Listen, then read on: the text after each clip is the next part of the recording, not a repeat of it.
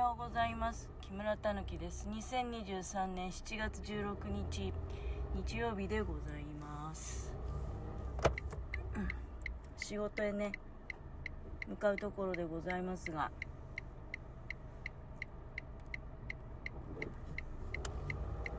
今日も日の出とともに目覚めて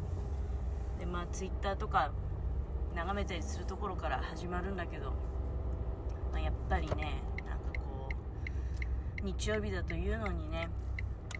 まあ、ツイッター見なきゃいいんだけどあれですよね。こう心が寒くなるような出来事だったりとかお知らせ事件とかね。やっぱり目につくなーなんていう気がしながら、はい、そういったことについてねあのちょっと喋りたいっていうのもまあないわけじゃないんだけど私はですねあの今日もハセルバックポテトのこと。をあのちょっと喋ろうかなと思いました。ハッセルバックポテトね、うん、昨日もハッセルバックポテト。まあ昨日はもうとにかくハッセルバックポテトが食べたいっていうことで。でまあそのハッセルバックポテトのね作り方。作り方っていうよりも、まあ、その大事なこと、うん、自分が失敗したことについての大事なことをねお伝えしてたんですよ、まあ、そのハッセルバックポテトってそのお芋をあの切り切らないようにアコーディオン状に切ってこう繰り返しになっちゃうけどね。でこうファッと開いたところにいろいろとまあ本来はね具を挟んでまあ挟まなくてもいいんだよ。油だけかけて焼くっていうんでもいいんだけどもしかしたらその本式のやつはどうなんだろうね。人によってはさその開いた状の焼けたポテトの上になんかソースとかかけたりしてだからこそフライドポテト感覚っていう感じなのかなっていうような想像もあるわけよ。何しろだその本場で食べたことない本場のその料理を知らないからね、うん、で昨日ねあの頑張って作りました。作ったんですけど昨日またね新たな失敗をしてしまったんですよ。一つのことにこう注意しなきゃと思って一生懸命ねそこにだけ注意が向いているともう一つのことをパッと忘れちゃうんですね。でそれも結構大事なことだったのかなって。ハッセルバックポテトまあ私は昨日お芋を洗って芽を取ってで切れ目を入れてで、まあ、10分ほど水にさらしてね。でその後にまあ、これに具を挟めってことだよなと思って具はねチーズとトマトを用意してたのね。加熱用のトマトと加熱用トマトってねあのトマトってほら水っぽい部分あるじゃん。種が包まってるあのゼリー状の部分。あそこってもう結構ぐちゃぐちゃぐちゃって切ってるうちにみんな流れ出ちゃうトマト結構ありますよね。生食メスとか。加熱用トマトはねあそこのゼリーのところが少なくなおかつ硬いんですよ。なので流れ出ないんですよ。それが結構大きな特徴かな。でまあとにかくそのトマトを挟ま挟みたいなと思ってトマトをスライスしそれからスライスチーズを用意しでまあ切ったねお芋の隙間に挟んでいこうと思ったんだけどもうね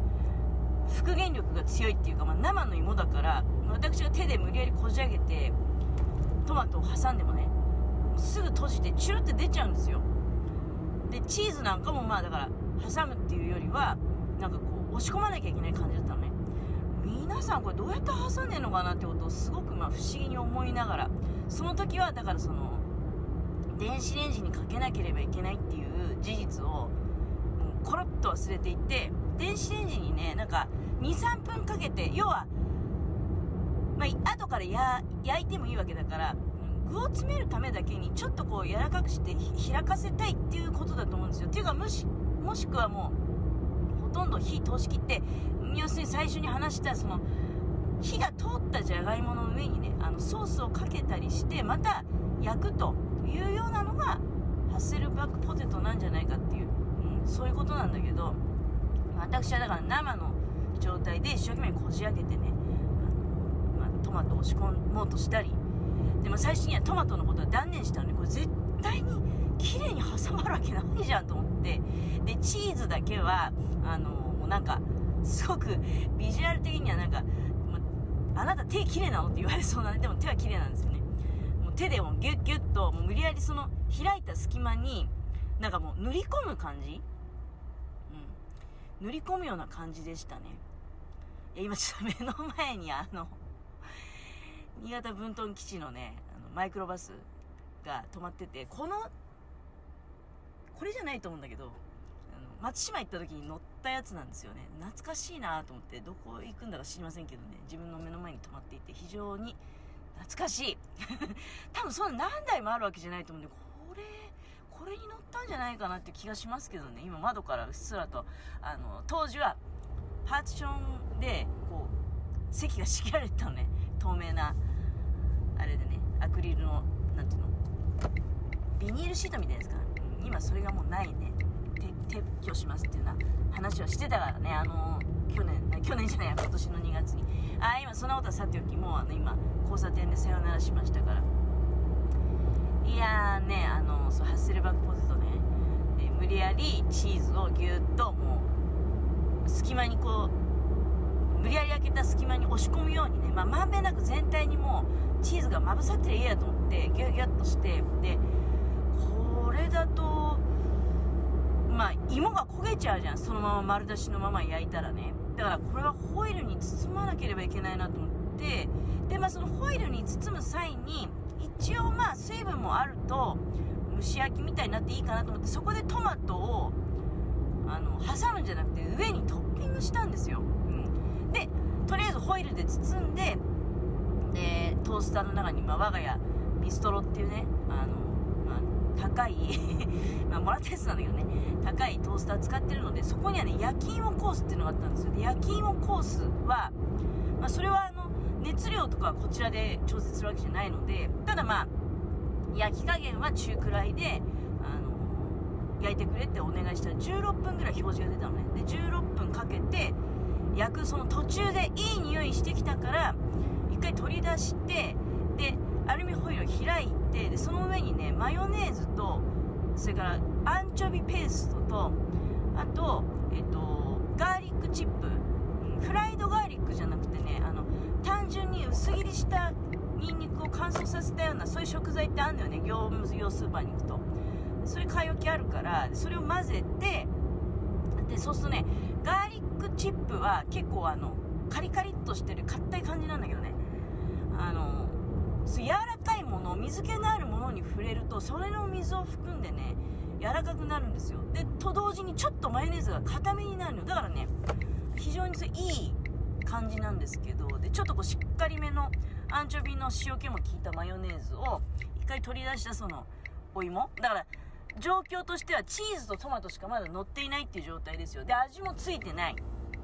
塩コショウとかもしてない。アンチョビの塩気が結構きついんでね。ではもちろんチーズも塩ついてんじゃん、でまあそのだアンチョビガーリックマヨネーズを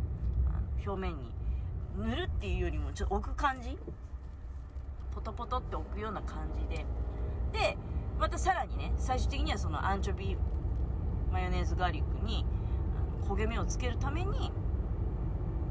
その芋を差し込んでまたトースターであれそうはね200度でね34分焼いたのかな。でそうするとふつふつとマヨネーズがふつふつふつふつとしてで、まあ、最終的にはこんがりとね焦げ目もついてとっても美味しそうになりました。で結果としてはねまああの開きは足りないよ。だって電子レンジしてないから、うん、開き具合は足りないんだけどあまあでもなんかこれハッセルバックポテトになってるなっていう風にまあ進化しました。うんあのまあだから失敗をしきってしまったってわけじゃないんですね、まあ、結果的には大丈夫だったとでもねなんかハッセルバックポテトまあこれがさいいんですよ。だからまあ3度目の正直でね多分あのもう一回もうそのお芋まだあるしやっぱりその芋はどう見てもねあそうすれば日暮さんもあのハッセルバックポテトね作ってくださったんですよね。でその日暮さんがまああの SNS とかでね私そのフォローさせていただいてる SNS があり、まあ、Twitter ね Twitter であの画像を見たんですよあれお芋のなんか柄がそっくりなんだけどと思ったら日暮さんが使ってるじゃがいももあのデストロイヤーだったんですよ。えっと、グランドページかね。びっくりしました。なかなか珍しいじゃがいもなのに、じゃがいもの種類が被るってすごくないと思って、あの、シンクロでね、大変びっくりいたしましたけれども。いや、美味しいですよね。日暮さん多分、ちゃんとレシピをね、しっかり確認されていて、あの、状況からして電子レンジも、かけられてるから挟まれたんだなって間にね見て取れましたんで美味しそうにねできてて私のやつは意外とねなんか焦げ焦げに焼いてるから美味しそうに見えるけど実はねあれ結構きっちりとなんかそう芋と芋の間にかろうじてチーズがね押し込んだチーズがなんとか溶け込んでまあ染みてるっていうぐらいであのこうバーッと花のように開いてね。でそこに美味しそうな具が詰まってるっていう雰囲気じゃないんですよ。だからそれを実現させるためにはやっぱりお水につけた後に電子レンジにかけるということをやらなければいけない、うん、まあだからねだなんか家のものがえ？ハッセルバックポテトそういうなんか失敗しちゃったんで明日も同じことやりたいって言われたんだけどでまあ 今日のことね。いやそれはちょっと帰ってからじゃないと分かんないって言ったんだけど今日の夜ちょっとそうめん食べようかなと思ってて。あまあだからハッセルバックポテトとそうめんってもう絶対合わないからね。絶対合わないからやる気はないけどね。やる気はないけどまあどうしようかなっていう、うん、でちょっと考え中みたいなことですけどね。ハッセルバックポテトまあご飯のおかずっていうよりはねまあご飯のおかずとして、まあ、昨日食べましたけどあのお酒のつまみっていう感じがするのでねだからあのお休みの前の日とかに、まあ、おつまみをとしてそれを用意してその時にね3度目の正直で水にさらす電子レンジにかける。そしてから開いたところに具をたっぷりと詰めてそしてもうほぼほぼ柔らかいじゃがいもの上にそのチーズだとかあの火の通りやすいねトマトとかそういう食材を挟み込んででそういった食材が火が通るようにじゃがいもじゃなくてねそういった食材に火が通るように表面をパリッとカリッと焼くということでございます。ハッセルバックポテトもう一回チャレンジします。ということでお時間参りました。ありがとうございます。